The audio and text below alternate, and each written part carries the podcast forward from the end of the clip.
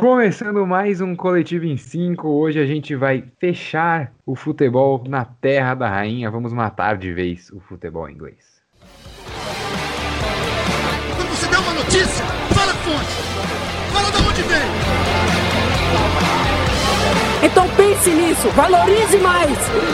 Chore no começo para sorrir no fim. Não preciso dizer mais nada. Vocês vão ter que me engolir. No nosso último podcast aqui no Coletivo em 5, a gente fez as nossas apostazinhas sobre o fechamento da Premier League. E aí nisso a gente brincou na Champions League com algumas apostas ousadas, né, Brunão? Que tá aqui vai ser o meu primeiro chamado, porque ele foi uma pessoa muito ousada nessas apostas e queria começar perguntando, Brunão, você se arrepende de ter apostado no Wolves para vaga na Champions League? Eu não me arrependo, porque além de apostar nos Wolves, eu apostei no Manchester United e deixei claro que o Manchester United ia ser o terceiro colocado da Premier League, algo que eu acertei. Então eu tenho um certo orgulho disso, porque na época que eu apostei, o United não estava tão bem assim, vinha de bom momento, mas era uma aposta já usada. A dos Wolves, ali eu aloprei um pouco, mas eu, eu realmente acreditava nos Wolves. Os Wolves, eles me decepcionaram no jogo com o Arsenal, principalmente, porque eles jogaram melhor do que o Arsenal e acabaram empatando. Então acho que ali foi onde a coisa desandou. Até porque o Wolves tem uma coisa engraçada. Vou dar uma estatística legal. O Wolves termina a Premier League em sétimo colocado, mas ele também é o sétimo melhor time no retorno. Então nada mais merecido do que a sétima colocação para o Wolves, que Muito é o sétimo colocado no campeonato geral e sétimo se o campeonato só valesse no retorno do futebol pós-pandemia. Então o Wolves aí mostrando a consistência com o Nuno Espírito Santo, mas é fico um pouco decepcionado com o Wolves, sim. E o primeiro colocado na volta, quem que foi? O Manchester United do Henricão? Não foi, foi o Manchester City, porque o Manchester City teve um jogo a mais. Então o Manchester ah, City tem 24 bom. pontos, 8 vitórias em 10 jogos, duas derrotas. O Manchester United teve 9 jogos, 6 vitórias e 3 empates. Então, assim, dá para brincar um pouco porque tem um jogo a mais, mas o melhor na volta, na teoria, por pontuação, é o Manchester City. Mas bom. tem uma estatística ainda melhor que o Manchester United é o melhor time pós-aterrissagem de Bruno Fernandes na Terra da Rainha. Então fica essa informação aí para vocês. Bom, Henricão, agora apresentado oficialmente, ficou feliz com o resultado da sua aposta? Porque, afinal de contas, o time que importava para você se classificou para Champions, né? É, com certeza, né? Eu apostei no Manchester United e no Leicester, né? Fiquei muito decepcionado com o retorno do Leicester pós-pandemia. Claro, a pandemia não acabou, mas pós-lockdown.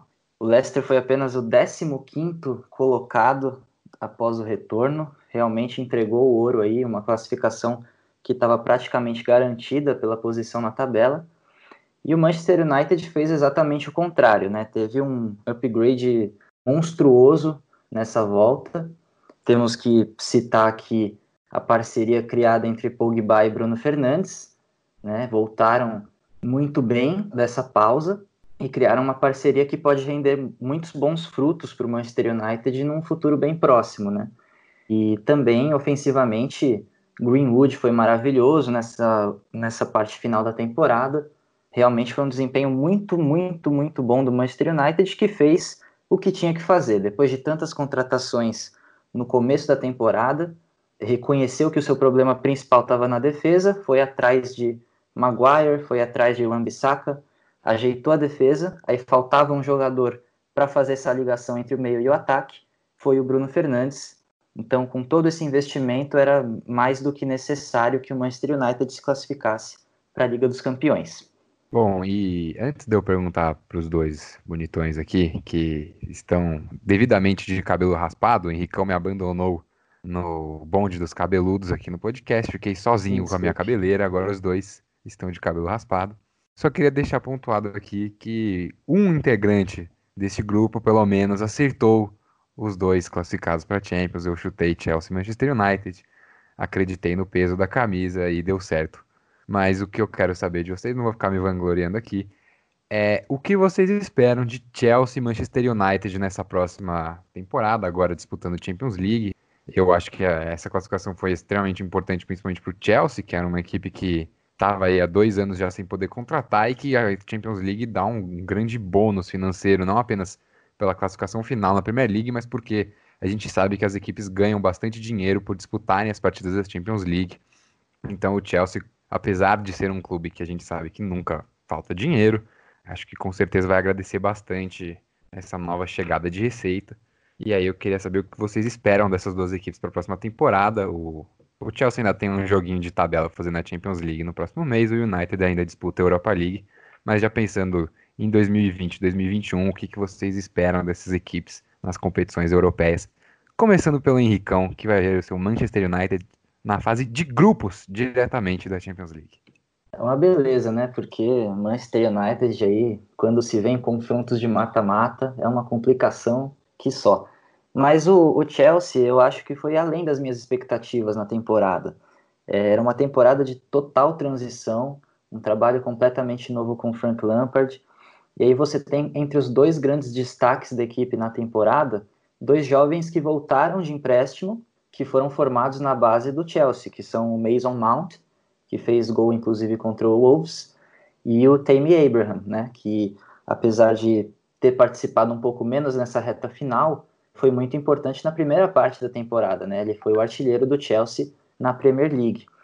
E aí fica a expectativa, porque o Chelsea está abrindo os cofres né, para essa próxima temporada. Realmente, depois desse embargo de transferências, um, um dinheiro fica acumulado e o clube vai para o mercado. Já conseguiu contratar o Ziyech, que chega para ser titular com certeza, e o Timo Werner também, que é um centroavante maravilhoso, que vai chegar para assumir essa função com toda certeza.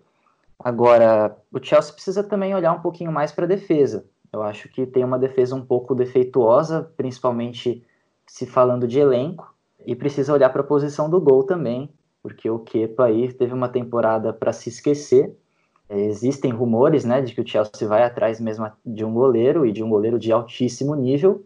Existe o rumor do Black, né, inclusive, mas realmente é uma temporada que foi interessante por tudo que a gente tinha de expectativa do Chelsea. É, o Henricão falou do Kepa, e a gente sabe que a temporada do Kepa foi realmente muito ruim, porcentagem de defesa, os gols a mais que ele tomou em relação ao esperado, e inclusive já temos rumores por aí de que o Chelsea iria atrás de Dean Henderson, goleiro que pertence ao United e que estava emprestado ao Sheffield. A gente não sabe até que ponto o United estaria disposto a liberar esse jogador, mas é um dos rumores que já aparece por aí. E agora sim, passar a palavra para o Brunão, que estava querendo falar sobre o United. O United ele volta meio que se consolidando como uma terceira força, faz a segunda melhor campanha, o que é representativo. É lógico que eu não vou considerar a segunda melhor campanha o segundo melhor time, porque o Liverpool não tinha muito sentido nessa volta depois de que foi campeão. Jogou meio que só por jogar, é difícil manter né, total força e foco. Mas o United eles consolidam como a terceira força da Inglaterra. Acho que essa volta foi importante para isso. É um elenco que está acima do Chelsea. É um time que precisa investir muito menos que o Chelsea. Você falou já do investimento que o Chelsea fez, o Havertz parece que está insinuando, cada dia que sai na build na imprensa alemã, está falando que o Havertz quer sair semana que vem, já quer ser anunciado, né?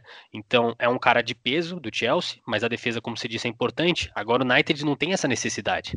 O United ele precisa de uma peça ou outra. Talvez o Sancho, que é tanto ligado ao clube, talvez o próprio Coman, que está sendo ligado agora por um empréstimo, ia ser um jogador para lá de interessante, que é um jogador que o United não tem no elenco, é um jogador com a capacidade do Coman.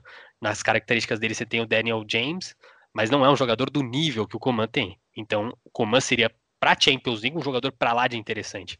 Agora, o que falta para o United é talvez um zagueiro a mais, é realmente ver se o De Gea é o goleiro ali para ser consolidado, se o Jim Henderson não poderia vir para dar uma competição interessante, porque o De Gea falhou muito contra o próprio Chelsea, Chelsea na FA Cup, que a gente vai falar um pouco mais para frente, o jogo acaba 3 a 1 culpa do De Gea. Isso o próprio De Gea sabe e o Solskjaer deixou muito claro na coletiva pós-jogo. Então, são poucas as peças que o United precisa. É lógico que para uma Champions League é um negócio diferente, porque você precisa estar tá lá com Manchester City e Liverpool. Mas talvez para a Premier League, para consolidar dia de um trabalho consistente, com Pogba, Bruno Fernandes e o ataque que já está lá para lá de interessante.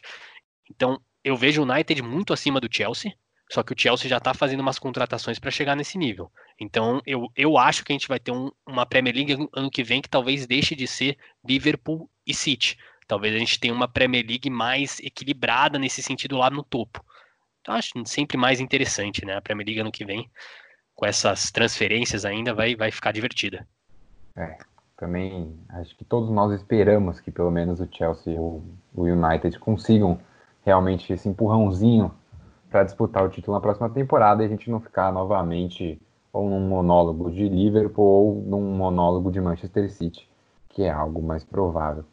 Mas agora passando para as nossas apostas na parte de baixo da tabela, a gente foi bem menos ousado na brincadeira e a gente não botou fé nas equipes que estavam dentro da zona de rebaixamento, no Aston Villa, no Bournemouth, o Watford que acabou caindo e acho que não é nem um pouco controverso a gente dizer que foi um rebaixamento merecido do Watford, né, Bruno? Eu acho que foi bem merecido pela decisão de demitir o técnico duas rodadas ao final. O Watford dificilmente garantiria a Premier League pensando se o técnico tivesse ficado também, porque você precisar pontuar contra Manchester City Arsenal nas duas finais é sempre complicado. Mas a própria volta do Watford não é boa, e também foi ligada a um clube que voltou bem, né? O Aston Villa, ele tem de longe, na minha opinião, de todos os 20 times da Premier League, é a tabela mais difícil. Só pegou quase todos os times complicados, times nada fáceis, precisando somar pontos, porque na volta da Premier League o time estava no rebaixamento. Então, assim, mas você pensar o Watford, o Watford termina abaixo do Bournemouth, entendeu? É, é para lá de complicada a situação de um time que estava bem, bem acima do, dos outros dois. Então, é, merecido. Acho que de todos esses times que foram rebaixados, é lógico que o Norte com 21 pontos é deprimente, mas o Watford, por todas as decisões, fez um campeonato péssimo no começo, consegue uma recuperação para animar a torcida. É a pena é, é para o próprio João Pedro, né, que saiu do Fluminense, foi para lá esperando é, jogar na Premier League, provavelmente vai jogar na Championship ano que vem. Dificilmente acho que ele vai mudar de clube, a gente vai seguir o futuro dele, mas é decepcionante para ele em si, né? Mas para o Watford como clube e instituição. É, é triste também para o Elton John, que torce pelo time, já levantou o time uma vez, quem sabe a história do Elton John. Siga o Elton John, ouça a música dele.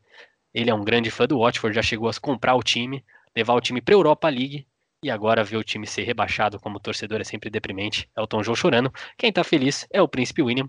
E aí você pode querer falar da Aston Villa, não sei, você é o nosso apresentador, mas o Príncipe William tá sorrindo, tá gritando, tá chamando a rainha, tá abraçando todo mundo lá no, no Palácio de Buckingham, comemorando a manutenção da Aston Villa na Premier League. É, pô, o Brunão soltou a lista de torcedores ícones dos times da parte de baixo da tabela, só faltou alguém do Bournemouth, Brunão. Procura aí enquanto isso, enquanto eu converso com o Henricão aqui, procura alguém que seja famosinho e torce pro Bournemouth, que, enfim, até tentou fazer uma graça ali na última rodada, mas ficou difícil e acabou que não deu mesmo, né, Henricão? É, pois é, assim, o, o Brunão estava falando do Watford, essa demissão do Nigel Pearson é inexplicável, simplesmente por um outro motivo também que eu queria citar, que você não demite um treinador a duas rodadas do fim do campeonato se você não vai atrás do Lisca doido. Uhum. Se você vai atrás do Lisca doido, que é um grande salvador da pátria, aí sim você pode demitir o seu treinador. Mas ah, beleza, agora sem brincadeiras, vamos falar um pouquinho aqui do Aston Villa, que eu jurava que não ia se salvar, tinha feito uma campanha horrorosa e estava realmente parecendo uma segunda versão do Fulham, né, de uma equipe que sobe sem ter uma base muito consolidada e aí que resolve ir ao mercado gastar horrores em vários jogadores, praticamente formar o seu elenco do zero, e aí fica com muita dificuldade para acertar o time durante a temporada. E parece que o Aston Villa fez exatamente a mesma coisa que o Fulham. Viu que precisava dar esse salto de qualidade, mas resolveu apostar em um sistema de jogo no qual ele não conseguia prosperar. E aí é curioso você ver que justamente o jogador que permaneceu desse elenco, que é o cara da casa, que foi criado no Aston Villa, o Jack Grealish, é o único grande destaque dessa equipe durante o torneio. Se o Aston Villa não tivesse o Jack Grealish, muito provavelmente teria sido rebaixado antes do Norwich. Tamanha campanha ruim que fez durante o campeonato.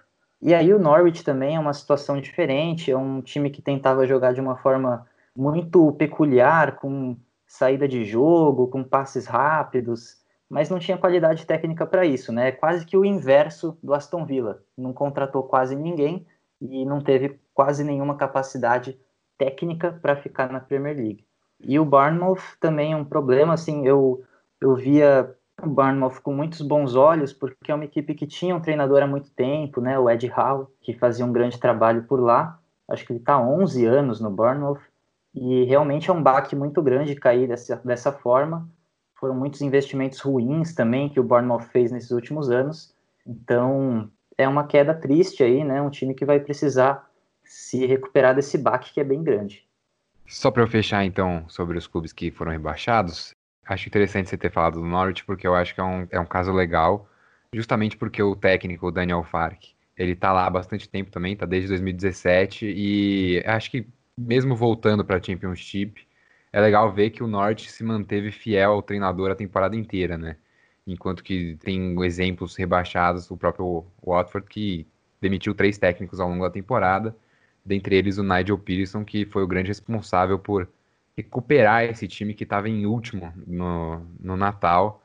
Enfim, é, a demissão é meio estranha mesmo, faltando duas rodadas, mas eu estava lendo uns textos em que o pessoal criticava muito a condução do Nigel Pearson em si, de falta de, de opções de variações táticas para a equipe, e que até que fazia algum sentido tentar essa última mudança faltando duas rodadas para ver se dava uma chacoalhada na equipe, enfim, se o auxiliar que entrou no lugar conseguia produzir alguma coisa diferente para essa equipe para tentar salvar, não deu certo. É, faltou chamar o Lisca doido, ou talvez até o Argel Fux, que cumpriu a missão de salvar o Ceará ano passado no Brasileirão. É, o Henricão também comentou sobre o Jack Grealish, um meia do Aston Villa. É, não sei se vocês viram isso, mas aquela votação bizarra que elegeu o Henderson, não o goleiro, o meia, como o melhor jogador da Premier League, o Jack Grealish foi um dos jogadores que também ganhou voto. Junto com eles a gente também tem outros nomes muito interessantes, como Aaron Wan-Bissaka e o Evans, zagueiro do Leicester. Então é uma votação que, assim, o vencedor já é muito controverso, porque o Henderson não estava nem entre os melhores do Liverpool e foi eleito o melhor da Premier League. E aí você tem jornalistas votando em Johnny Evans como o melhor jogador da temporada. Fica difícil de levar a sério o prêmio, né, Bruno? Fica difícil. É, eu só queria defender um, um jogador aí, o Ambisaka fez uma temporada pra lá de maravilhosa.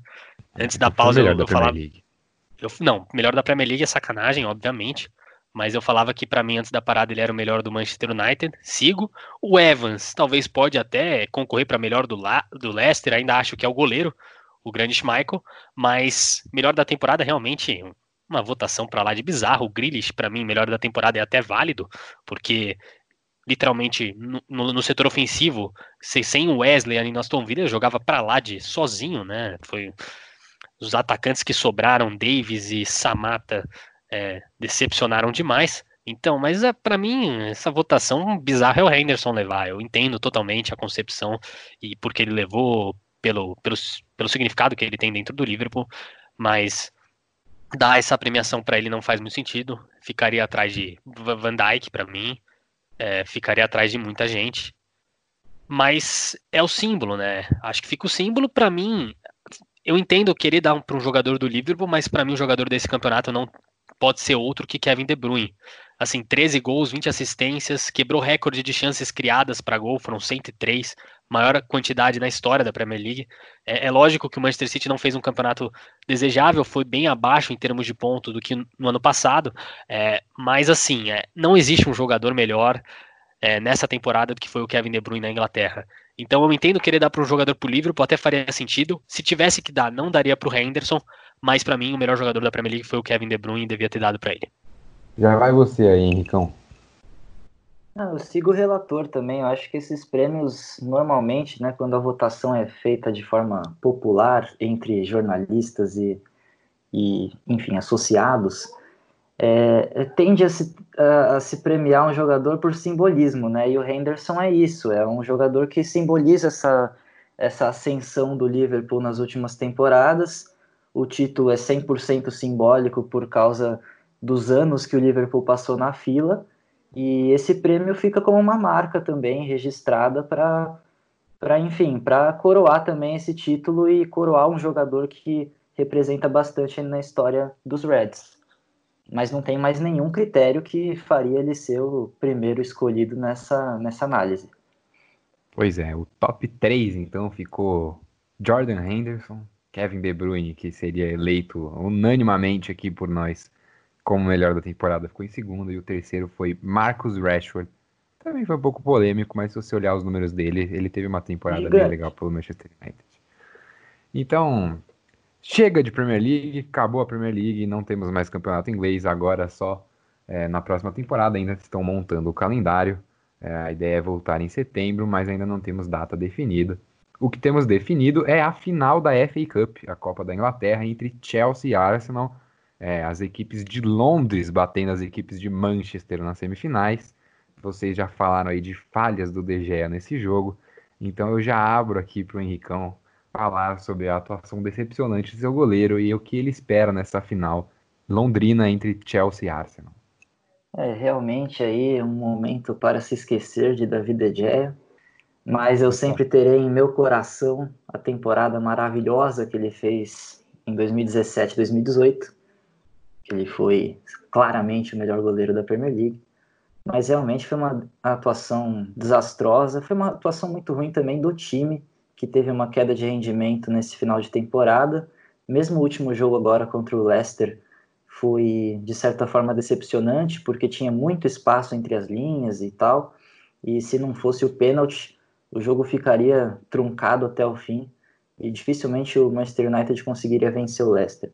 Mas falando sobre essa final, eu acho que o Arsenal chega num momento que, cara, seria praticamente inimaginável, né, a gente falar que o Arsenal bateria o Manchester City numa semifinal de FA Cup, e foi lá e conseguiu, jogando muito bem, e, e é um momento de muita confiança para o Arsenal, né? Porque o trabalho do Arteta começa a dar bons resultados, ele parece ter encontrado a equipe ideal, mesmo tendo que bancar alguns jogadores que, que teriam ali na hierarquia uma titularidade um pouco mais é, garantida, né? Mas realmente pelo desempenho não.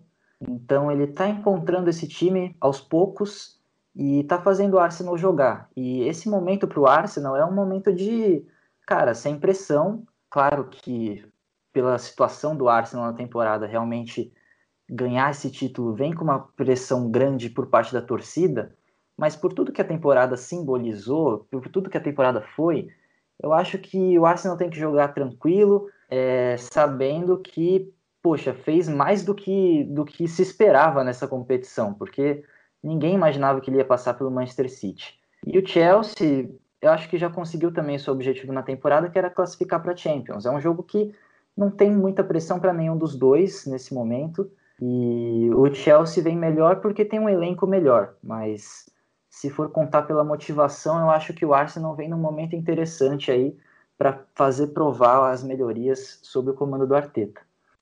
É, o Arsenal que na mesma semana bateu o Liverpool na Premier League e depois tirou o Manchester City da, da, da FA Cup. É, foram jogos um pouco diferentes. O jogo contra o Liverpool, o Arsenal acabou ganhando em falhas da equipe do Liverpool e o jogo contra o Manchester City, aí sim uma partida que a gente pode dizer que o Arsenal foi melhor. E aí eu queria perguntar para o Brunão, porque eu senti, desde que a gente vem conversando, que você ficou meio decepcionado com essa final, Brunão. Você queria ver um clássico de Manchester, não um clássico de Londres. É, como eu já disse, né, a gente sente pela Premier League, os dois melhores times da Inglaterra eram os dois de Manchester, né? O Liverpool, que não estava na FA Cup, também estava meio blé, então os dois melhores foram os dois de Manchester. Então, era a final que eu queria ver, era óbvio que eu queria ver o melhor jogo, mas a gente teve, na minha opinião, os dois que não vinham em tão grande fase, mas é um jogo para lá de interessante. O Chelsea teve os seus méritos, porque como eu já disse, o DG acabou entregando e o Manchester United também não conseguiu atuar em nada nessa partida, foi, propôs muito pouco. A ausência do Pogba, do Martial, é, do Greenwood fizeram claramente falta e talvez foi a decisão correta, porque conseguiu a, o que era mais importante para o Manchester United, pensando em termos financeiros, que era a Champions League. E para o Arsenal foi uma atuação para lá de. Para mim, foi uma atuação de gala contra o Manchester City. É, o que eu vejo no Arteta, de certa forma, ele é um pragmático.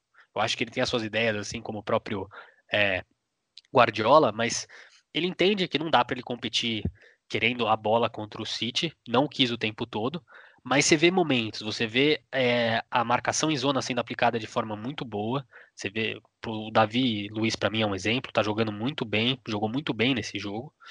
É, você tem a saída de jogo bem aplicada, o, o, gol, o segundo gol, né, do Aubameyang, ele sai em uma troca de 18 passes. Então, assim, é algo já, começa a ser instituído um trabalho, começa a ser interessante, mas assim, é, pensando para essa final, o Chelsea que entra como favorito, é, o, o Arsenal ainda depende muito de, de momentos brilhantes e boas finalizações do Aubameyang. O exemplo agora no jogo que venceu de 3 a 2 do Watford foi esse.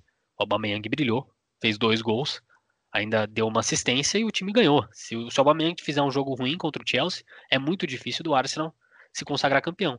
Mas é a chance. Eu acho que é mais importante a final para o Arsenal do que para o Chelsea. O Chelsea está na Champions League. O Frank Lampard fez um trabalho para lá de impressionante com um elenco bem mais debilitado do que muitos esperavam. Ninguém colocava o Chelsea brigando pela Champions League. Agora para o Arsenal é a chance de salvar a temporada. É a chance do Arteta mostrar, ó, consegui ganhar uma FA Cup. Investe em mim que lá na frente vai ter fruto. Esse é o momento para ele mostrar porque o Arsenal precisa investir nele. Porque senão, ninguém vai investir no Arsenal. Senão vai continuar a mesma coisa que tá, entendeu? É, eu acho que esse momento pro Arteta é mais importante do que pro Lampard. O Lampard conseguiu tirar leite de pedra. O Arteta precisa mostrar que ele consegue tirar também. Para mim é assim que eu vejo essa final. Essa final também é mais importante pro Arsenal, até porque se o Arsenal for campeão, ele garante uma vaga na Europa League. Se o Chelsea for campeão, a vaga vai para o sétimo colocado, que é o Wolverhampton. E aí o Wolverhampton estaria de volta pelo segundo ano consecutivo a, na Europa League mais uma vez disputando uma competição europeia.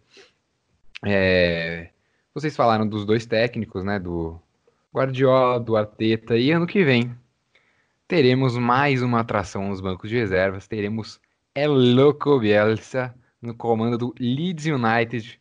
Bielsa assumiu um projeto difícil de trazer o Leeds de volta para a Premier League depois de muito tempo e, enfim, ele conseguiu, não deu certo na última temporada, acabou que o Leeds entregou a sua, a sua ascensão à Premier League, mas nesse ano ela veio coroada com o título e teremos Bielsa ano que vem na Premier League. E aí eu queria saber qual que é a expectativa de vocês para ver essa equipe do Leeds na Premier League. É, uma equipe que tem a cara do Bielsa, que joga o Bielsa Ball com passes rápidos, com os famosos losangos em campo. E aí eu queria saber o que, que vocês esperam, o que, que vocês estão mais ansiosos para ver do Leeds na Premier League. É, em primeiro lugar, eu quero ver como é que o Leeds vai contratar, né? É, subiu com um elenco de certa forma um pouco frágil, é, tem seu grande articulador de jogo, o Pablo Hernandes, que é um meio-campo já veterano. É, vamos ver se ele consegue manter o mesmo nível na Premier League. E, e tem como atacante o Patrick Bamford, né, que foi o artilheiro do time na temporada, que é um jogador que assim não me convence muito. Já teve oportunidade é, na Premier League, ele era, ele, ele era do Chelsea, né, foi da base do Chelsea, e não me convenceu. Então acho que o Leeds vai precisar fazer alguns investimentos, né? Mas tem uma base muito interessante. Tem o Calvin Phillips, um bom jogador. E realmente o Bielsa Ball é um sistema, poxa, que traz um sucesso maravilhoso dentro de campo, né? Claro que é um, um sistema difícil de você fazer funcionar é, na Premier League, tem que ver como é que eles vão se adaptar nesse momento. E, e eu acho que vai ser uma atração muito legal para quem curte futebol. É, a Premier League está se enchendo de, de treinadores com ideias muito interessantes essas ideias que estão fazendo essas equipes que outrora eram desconhecidas, como por exemplo o Wolves, né, e agora com o trabalho do Nuno Espírito Santo é uma equipe que é altamente comentada, né, participa de competições europeias. É, então esse, esses treinadores indo para a Premier League estão abrilhantando a liga, né? E é muito interessante ver como é que eles vão é, fazer as equipes funcionarem nessa, nessa competição que é de altíssimo nível, né? Para mim, o Leeds é exatamente o que o Henricão falou. É, o técnico é para lá de surpreendente, né? A preparação e o, o, jeito de jogar do, do Bielsa nunca muda. Ele é um cara de ideias. Só que ele tem problema para ganhar títulos. É, esse foi, acho que, o segundo, terceiro título importante que ele conseguiu na carreira. É, isso é uma marca Difícil, mas é um, é um técnico lendário já no Leeds, né? Você conseguir vencer é, esse título com o Leeds para os torcedores que estavam 16 anos sem visitar a Premier League é importante. O Leeds é um time histórico. É lógico que cada, cada clube inglês vai defender a sua história, porque lá tem muitos clubes tradicionais, mas o Leeds é um clube bem histórico. Teve Will Ferdinand passando, grandes outros atletas ingleses passando pelo Leeds. Mas falta jogador, falta ainda atleta. O que se tem agora na imprensa inglesa a ideia de que eles estão olhando bastante atletas, prometendo investir. Seria interessante se isso acontecesse, né? O próprio, a gente está falando tanto do United, porque o Henricão torce para o United, o Sérgio, o Romero, goleiro do United, está sendo cotado para ir para o Leeds. Outros jogadores de nomes, né? Talvez seria interessante. Mas é muito difícil para o Leeds, até para o Bielsa, pensando dessa forma e como esse jogo vai ser instaurado. Né? Tem, muitas tem muitos questionamentos ao redor do Leeds, como esse estilo de, de jogo do, do, Bielsa vai ser colocado na prática do, na Premier League, que é diferente da própria Champions, é um jogo menos truncado, é, de menos ligação direta, então vai ser interessante isso também, mas acho que é um time que precisa muito de investimento. O próprio Benford não é um cara que acho que pode ser um artilheiraço da Premier League. A zaga também tem os seus problemas. O Cooper é um bom jogador, mas também precisa de um jogador ao lado.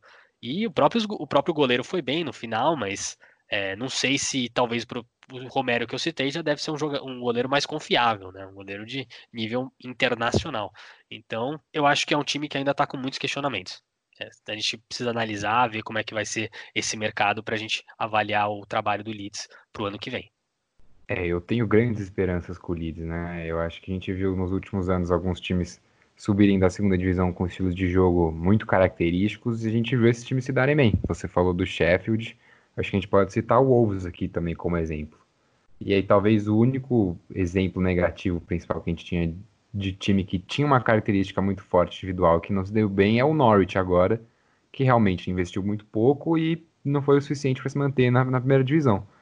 É, mas eu acho que, que com o Bielsa ali no banco, ou, acho que com uma outra contratação, eu acho que esse time do Leeds tem, tem tudo para se garantir, assim, pelo menos na próxima temporada da Premier League, na primeira divisão. Acho que tem equipes que faz um tempo que já estão fazendo um pouquinho de hora extra aí na primeira divisão. O Brighton, é, o West Ham tá brincando demais também, mesmo investindo bastante, tendo elencos bons.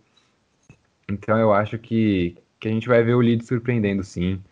Talvez não seja tudo que a gente espere no começo, porque afinal de contas o nível realmente é outro. Bom, Mas... eu também acho que é, você falou um pouco do Brighton. Brighton tem um estilo bem claro de jogar, estaria entre esses Wolves e Sheffield, só que é um time que não tem um elenco tão bom, acho quanto esses dois. Mas eu acho que o Leeds tem que aproveitar também. Esses times caíram. É, o próprio Norwich tem muitos jogadores bons, Buendia, o Catwell, que podem ser utilizados. O Max Aarons eu acho que vai acabar indo para um time mais como um Bayern de Munique, já mostrou interesse, enfim, acho que vai ter outros rumos, não um time que acabou de subir. E até próprios da Championship, você tem bons jogadores como o Everett Eze do Queen's Park Rangers, outros grandes jogadores que a gente vai falar mais para frente no Brentford. Enfim, acho que tem jogadores para o Leeds investir, se, se, se vier esse investimento, pode realmente surpreender. Mas agora, esse elenco teria muita dificuldade na Premier League. Esse elenco, apesar da qualidade do que o Bielsa conseguiu instalar no estilo de jogo deles, é, eu não vejo esse, esse elenco ficando, mas seria muito interessante pensando se o Bielsa conseguir investir nesse time. É isso que você falou. É um projeto, e a gente já viu muito sucesso esses projetos que têm estilos de jogo claros e óbvios. assim. É, mas o próprio o próprio que você citou, o Wolves, foi um time que investiu muito. É, o Sheffield é um time que investiu menos, mas também investiu. É, você vê, o Norwich não investiu quase nada. O Norwich foi, se eu não me engano, o time que menos gastou na última janela de transferências. Acabou caindo com 21 pontos. É, a diferença da Championship para a Premier League é muito óbvia. Então, o Leeds mesmo tendo, assim, você não pode ter no Pablo Hernandes, um jogador de 36 anos, o seu criador. Na, na Premier League, um jogo extremamente físico vai fazer diferença. É, então, eu, eu fico um pouco na dúvida nisso.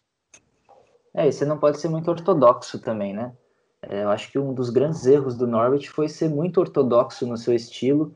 Ficou aquela impressão de que daria certo, né? Porque no começo da temporada teve uma partida sensacional contra o Manchester City, né? Que terminou em 3 a 2 se eu não me engano. Uma partida que a gente começou até a comentar do Timo Pukki, que ele seria o rei da Inglaterra. Mas realmente é uma equipe que se entregou à própria ortodoxia do seu sistema e não conseguiu achar uma solução para o nível que a equipe tinha ali e as peças que ele tinha à disposição. Bom, vou voltar para o Brunão aqui um pouco agora, porque o outro time que acabou subindo junto com o Leeds United de forma direta foi o West Bromwich, que já é um velho conhecido de Premier League, que, enfim, disputou a Premier League por vários anos aí e recentemente foi baixado, agora já está de volta. E eu sei que Bruno Nossig tem muito a comentar sobre o camisa 27, o brasileiro Matheus Pereira, que está jogando muita bola lá no West Bromwich, foi um dos grandes responsáveis por essa ascensão à Premier League, pela subida, pela volta do West Bromwich. O Matheus Pereira é, é craque de bola. Eu falo isso porque realmente ele, ele foi. Não foi o melhor jogador da, Premier, da, da Championship, porque o Benerama, que a gente vai falar mais pra frente, acho que jogou mais bola que ele mas muito pouco, assim, é um, é um, só pra você ter uma noção, a gente falou do Kevin De Bruyne, é lógico que eu não vou comparar um cara que jogou na Championship com o Kevin De Bruyne, mas foram 16 assistências é, na Championship, em 42 jogos, e 8 gols, então é assim, era o homem criativo, é, o West Bromwich não teria conseguido essa classificação sem ele, é, só em média ele tem 61 toques no jogo, é um cara que concentra as ações. E só que ele pertence ao Sporting, então ainda não se sabe se ele vai ficar, e não é porque o, o West Bromwich não vai fazer o investimento. O que está rodando na mídia inglesa é que o, o West Bromwich vai comprar o Matheus Pereira e pretende vender o Matheus Pereira, porque essa opção de compra seria de 10 milhões de euros e tentaria capitalizar nesse dinheiro, então tentar vender por mais do que comprou. E vale a pena, porque eu acho que um jogador como o Matheus Pereira, se você não conseguir vender, você fica com ele. É, é, jogador de nível da Premier League. Tá jogando muita bola, Matheus Pereira foi. E isso não sou eu que tô falando. É, eu acho que qualquer um que, que analisa o time, o próprio Billet, que é o técnico, deve saber que o, o time dele não funcionava sem o Matheus Pereira. Realmente é um menino que tem futuro, acho. Eu realmente acho que ele pode brilhar na Premier League. Jogou muito bem. É, foi, foi o motivo da classificação do West Point, um time que quis entregar, né? Mas não conseguiu porque quem entregou foi o Brentford mas realmente se, se, se, o torcedor do West Bromwich quiser ficar feliz com alguma coisa, é com o seu camisa 10. É, o, essa última vaguinha direta, parecia que nenhuma das duas equipes queria subir direto, as duas queriam brincar nos playoffs, porque o West Bromwich e o Brentford tropeçaram muito nessa reta final da Championship, e o West Bromwich acabou tendo né, que fazer o favor de subir direto. E o Brentford acabou relegado aos playoffs, já disputou a primeira partida, perdeu para o Swansea com o gol do Ayew. Na outra partida a gente teve hoje o Fulham ganhando de 2 a 0 fora de casa do Cardiff City. Então, assim, primeiros jogos, por enquanto, indicam Fulham e Swansea brigando pela última vaga na Premier League, mas a gente sabe que as coisas podem mudar, até porque o trio de ataque do Brentford é um trio muito interessante, né, Bruno? O trio de ataque do Brentford é o melhor trio de ataque da Championship. E é um trio de ataque que eu se o Brentford não subir, é um trio de ataque que eu acredito que vai para a Premier League. Principalmente pensando nesses times que acabaram de subir ou em times que brigaram contra o rebaixamento e precisam de se reforçar. O Benarama, que eu já citei, é o melhor jogador é, da, da, Championship esse ano. Foram 17 gols e 8 assistências.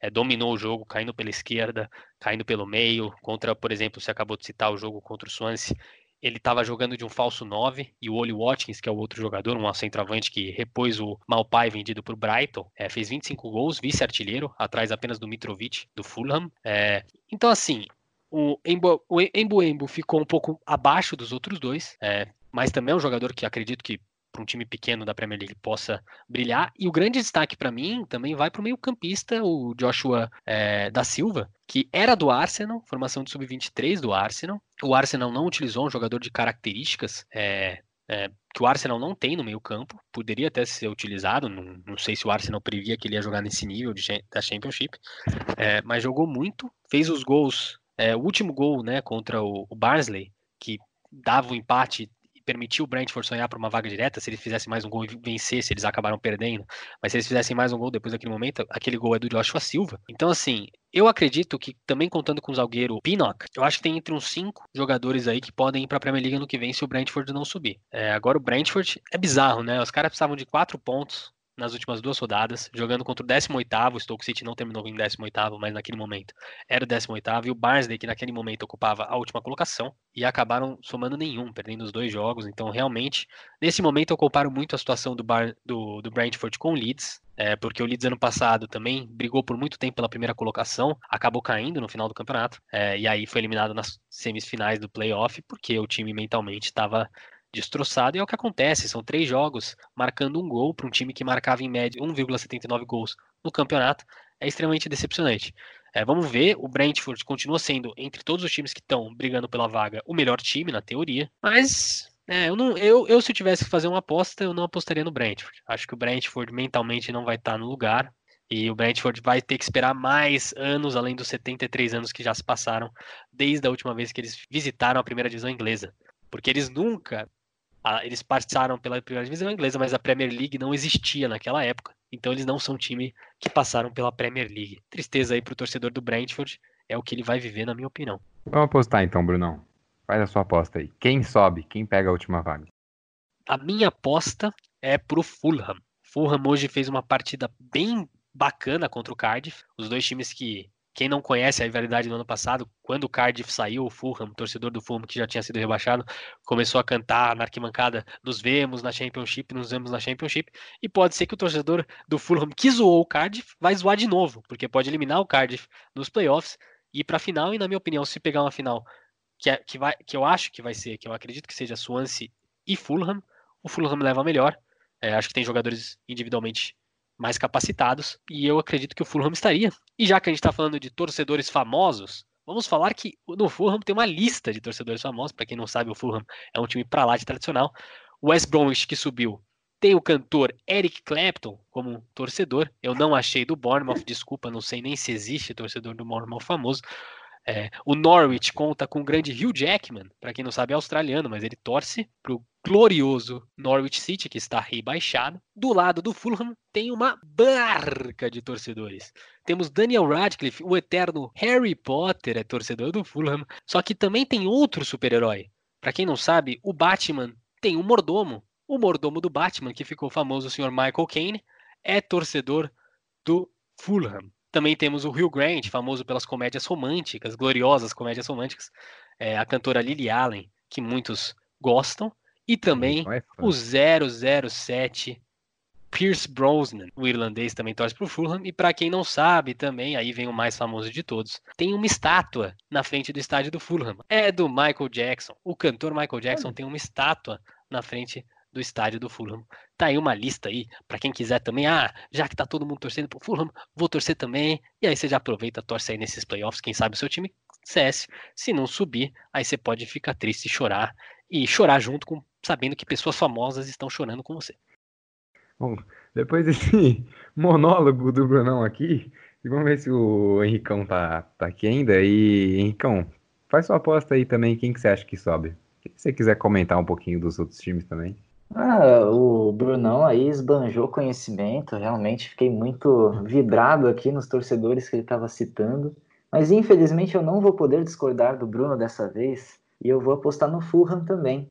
É, eu acho que a equipe que tem mais capacidade para subir, pensando também no desempenho contra a equipe do Cardiff hoje, fez uma partida muito boa, praticamente garantiu a vaga para a final. E é uma equipe muito interessante também, porque tem muitos jogadores que permaneceram daquela campanha ruim na, na Premier League na temporada 2018-2019. E, e, ela tá se, e a equipe está se reconstruindo justamente com alguns desses jogadores. É, a gente citou aqui o Mitrovic, por exemplo. Poxa, o, o, o Mitrovic é o artilheiro da temporada, fez 26 gols na temporada, é um jogador maravilhoso que eu falo desde a Copa de 2018 para vocês, que ele é um centroavante sensacional. O Bruno não gosta desse centroavante, ele já me criticou por, por elogiar esse centroavante, mas é uma equipe muito interessante que eu acho que tem a base mais garantida para subir nesse momento. O Swansea City, eu, eu gosto muito da, da forma como jogou contra o Brentford, fez o gol ali no finalzinho, foi um golaço do André Ayew, que é o grande nome desse, dessa equipe, mas é uma equipe que depende muito de jogadores emprestados. É, se a gente pegar entre os principais jogadores do elenco, tem o Ryan Brewster, que é emprestado do Liverpool, e tem o meio-campista Conor Gallagher, que é emprestado do Chelsea. Então fica difícil você saber como essa equipe vai subir é, sem ter uma base garantida, né? sem ter os seus principais jogadores é, garantidos, né? Porque eles podem voltar para essas equipes ou serem emprestados para outras equipes de um nível superior. Então fica complicado a gente prever como é que o Swansea se daria com tantas perdas, né? Mas eu acho que o Fulham tem, o, tem um elenco mais, mais encaixadinho nesse momento. Fez uma partida muito boa hoje contra o Cardiff. Para mim é o favorito nesse, nesses playoffs. É uma pena que o Brentford não vai subir depois de uma campanha muito boa uma equipe que cresce bastante a cada ano. Mas, é, só nos meus palpites aqui, não tô cravando nada. Mas aqui, assim, é uma pena que o Brentford, assim, não tenha conseguido a classificação direto, né? Porque foi uma equipe com muito destaque na temporada e que também agora está encarando uma queda de rendimento brutal aí e, e, a gente sabe tudo que envolve aí o psicológico quando você não consegue a classificação direta e tem que disputar um playoff que você não imaginava disputar, né? Então, realmente complicado. Meu palpite aí é pro Fulham. Bom, vocês dois me complicaram bastante aqui agora, porque eu também ia de Fulham, só que aí vai ficar chato se nós três formos de Fulham, porque aí não tem graça. Então, como o Cardiff já está muito, muito longe da vaga na final, e eu, assim como o Brunão, também acho que o Brentford não está mentalmente apto a subir, é, acho que inclusive alguns dos destaques já estejam pensando mais na próxima temporada do que nos playoffs. O Ben Rama, inclusive, já tem sido muito especulado no Chelsea, como mais um reforço para a equipe de Londres. E como o Swansea ganhou o primeiro jogo, eu vou ser ousado aqui e vou falar que o Swansea consegue essa última vaga depois de ter se classificado milagrosamente para os playoffs na última rodada. É, o Nottingham Forest tinha a vaga na mão e aí tomou uma goleada em casa do Stoke City. E aí o Swansea conseguiu essa vaga, ganhou o primeiro jogo. E como o jogo final é uma partida só, então tudo pode acontecer. Fica aí a minha aposta diferentona, então, no Swansea. Então, para a gente fechar aqui esse podcast, só trazer a situação curiosa do rebaixamento da Championship nessa temporada. Por quê? Porque o Wigan, que é uma equipe tradicional, que a gente já viu na Premier League também recentemente, entrou em administração. E o que isso significa? A equipe basicamente faliu. E aí isso normalmente traz punições e trouxe. A equipe perdeu 12 pontos e com isso o Wigan saiu de 13 terceiro para 23 E aí o Wigan foi rebaixado. No momento, temos como rebaixados Hull City, Wigan e Charlton. Quem se salvou nessa punição aí do Wigan foi o Barnsley, que venceu o Brentford na última rodada e deu a vaga direta na, na Premier League para o West Brom. Mas a questão é que Sheffield Wednesday e o Derby County, o Derby County terminou em décimo com 64 pontos e o Sheffield Wednesday em décimo sexto com 56, também estão passando por processo da, é, da English Football League os dois relacionados à venda de seus estádios. E aí, nesses processos, eles podem ter punições de até 21 pontos. Então o Wigan pode acabar sendo punido e se salvar do rebaixamento mesmo sendo punido, porque aí se os dois tomarem essas punições de 21 pontos, o Wigan termina em 21 e se salva. É, então a gente tem essa situação bem curiosa aí. Na segundona inglesa ainda não está definido, as, os julgamentos estão ocorrendo, por enquanto, como eu já falei antes, temos Charlton, Wigan e Hull City entre os rebaixados. E assim a gente encerra esse podcast e passar aqui para as mensagens finais dos nossos comentaristas, começando pelo Henricão, o seu boa noite, Henricão.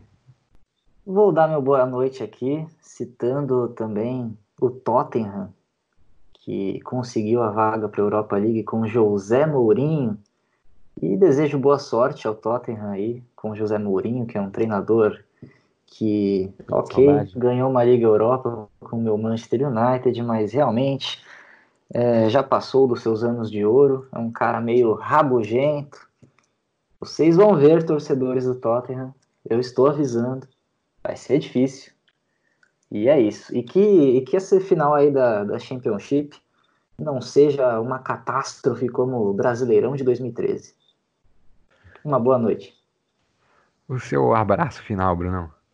O abraço final vai para três torcedoras famosas, porque eu falei dos três de vários torcedores famosos do Fulham. Então vou, já que você apostou no Swansea, vou vir aqui que eu consegui pesquisar, achei uns torcedores famosos do Swansea. São Muito três bom. mulheres. Eu acabei não achando nada também do Cardiff e do Brentford. Talvez não estejam pessoas famosas. Se alguém famoso do Brentford e do Cardiff estiver ouvindo esse podcast e ficar bravo comigo, eu peço desculpas. Mas vamos então às torcedoras famosas do, do Swansea. Temos a, atriz e cantora britânica Catherine Zeta-Jones, famosa aí, é, não preciso nem falar os filmes que ela fez. Temos a Mindy Kaling, que para quem não conhece o nome dela, ela fez The Office. Ela que tem romance com Ryan, a chamada Kelly Kapoor. E a Kelly Kapoor, que na verdade é a Mindy Kaling, ela convenceu uma pessoa super famosa a torcer para o Swansea e o nome dela é Oprah. A apresentadora Oprah torce para o Swansea, motivada pela Mindy Kaling. Então fica aí um abraço para as três e um desejo aí para que um torcedor do Brentford famoso e um torcedor do Cardiff famoso se pronuncie após ouvir o podcast. Um abraço para essas pessoas também. Bom, é, fomos de Michael Jackson a Oprah hoje. É, para encerrar o podcast, então, eu queria chamar a musiquinha. A gente terminou recentemente com Will Never Walk Alone. Terminar dessa vez com When the Leads Go Marching On, em homenagem à equipe recém-promovida, campeã da Champions League.